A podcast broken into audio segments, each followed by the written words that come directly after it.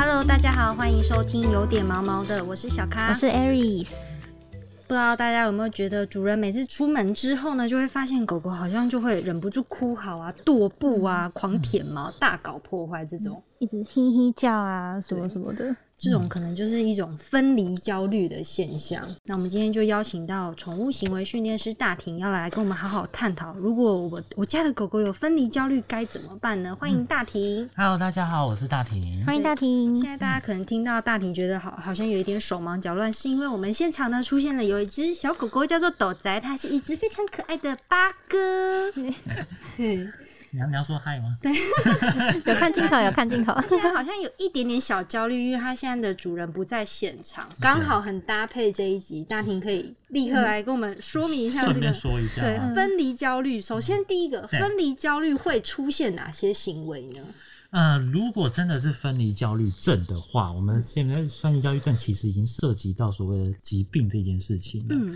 那通常如果万一是分离焦虑症的话，你最好的方式，透过录影的方式来确认你家的狗有没有，就比如说宠物摄影机啊，或是家用的那种监视器啊，都可以去判断。那通常分离焦虑症的狗狗很容易会出现，比如说随地大小便，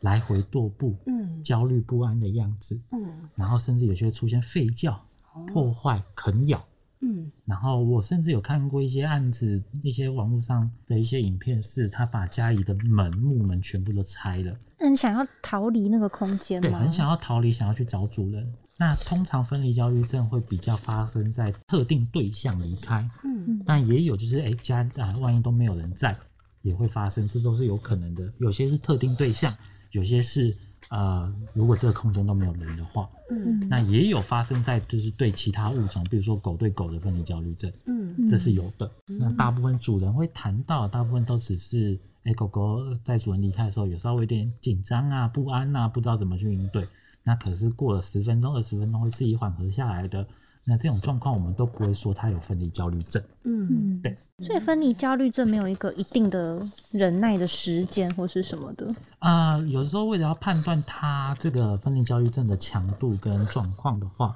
很多时候为什么要建议主人装监视器的原因是在这里，哎，知道一下它的强度跟状态是多长。有些狗狗是，哎，主人离开前三分钟它都没事，嗯，可是三分钟一过后就发生了分离焦虑症，嗯。那也有狗狗是主人离开三秒就发生的，嗯，也有听过，就是哎，主人出去大概过五分钟之后，然后主人离开三四个小时，然后这三四个小时都在分离焦虑症，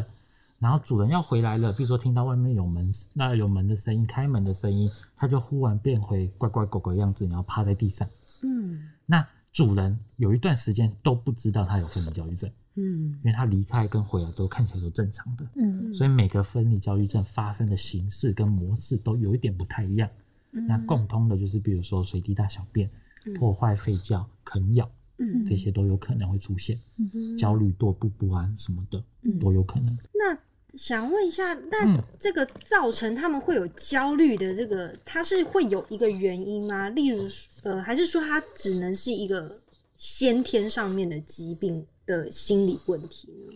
呃，撇开就是天生比较容易焦虑的狗狗的话来说的话，真的很多都是后天的状况让这件事情变得更严重一些。哦，变得更严重一些，比如说有些创伤的狗狗，嗯，举例来讲，这只狗狗是被来回退、被退养跟遗弃过的那种，对对对对，这种就很容易发生。嗯，那根据目前现在的研究，过早离开他的父母，过早离开他的同伴，也是很有可能发生的。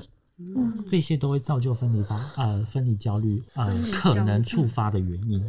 对，所以像流浪街狗或收容所带回来狗，因为变换环境太激烈，甚至有些搬家的狗，嗯，到新环境都还没有办法适应，有可能会触发分离焦虑症，都是这都是有可能的，嗯，所以没有说特定的什么样的狗会发生，但是这些族群是很有可能会好发的，嗯，对。大平是有提到说还蛮多。呃，分离焦虑的狗狗是不是对声音好像也会蛮敏感的？对，通常假设你的狗狗真的被确诊为分离焦虑症了，那大部分都会伴随着其他的一些疾病或者是一些状况一起出现。比如说，有些狗狗有噪音敏感的问题，嗯，有些有雷声恐惧的问题，嗯，那通常来说，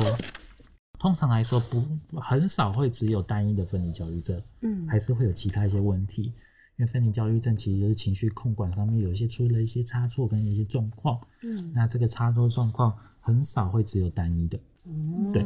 大概是这样。嗯所以听刚刚听大婷这样子解释下来，感觉像是，呃，嗯如果你们家狗狗会因为家里某一个成员，不管他是谁对的离开，然后导致对他的情绪已经不稳定到会出现行为问题的时候，就是是有可能比较偏向呃分离焦虑。嗯那这样子的话，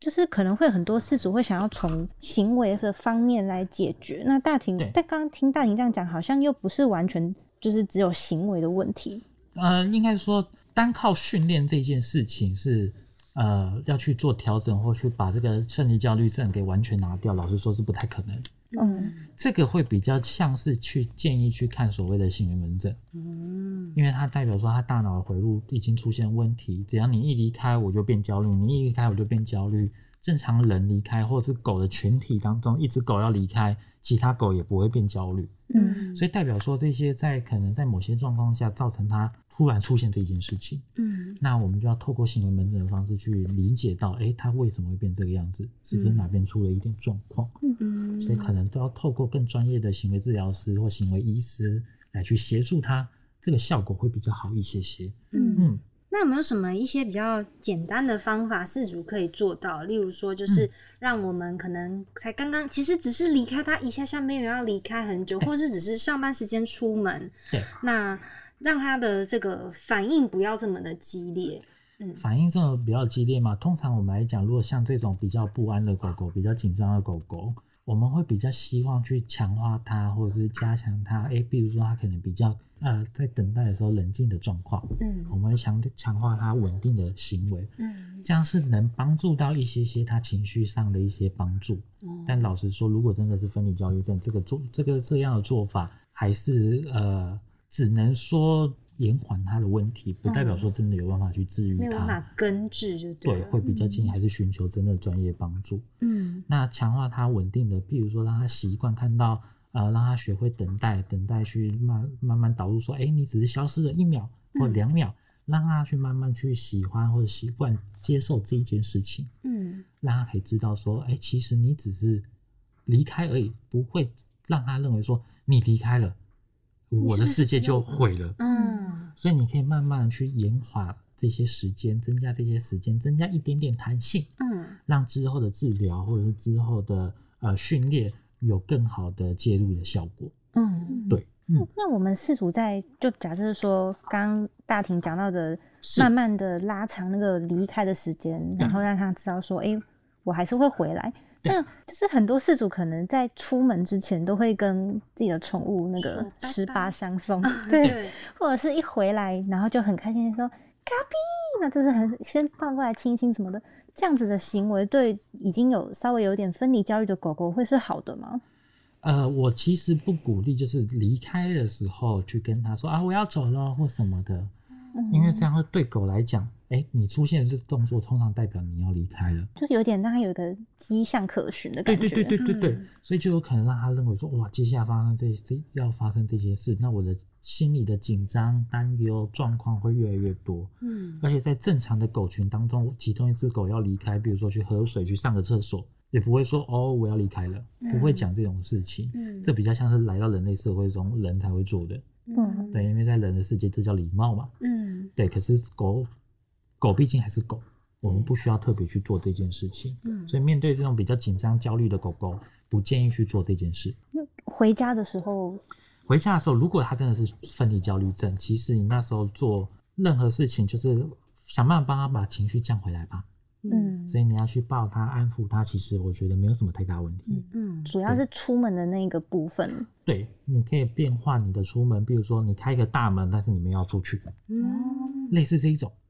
嗯那当然还是要看你家的啊、呃你家可不可以做这件事啊，还要考量到安全。嗯对，比如说你开个大门，你拿个钥匙，因为有些分离焦虑症的狗狗就是开始激动了，就会开始激动。你假装拿个钥匙，其实你们要出门，结果你拿钥匙之后，他选择没有反应去称赞、去奖励他，嗯慢慢让他习惯说啊，不是你拿了钥匙或看到什么东西，你就要消失，就要离开，嗯让他去有弹性的帮他去增加这些缓和的空间，嗯这样有助于未来一起生活会比较和谐一点点。嗯，嗯，对。那这个家里面需不需要？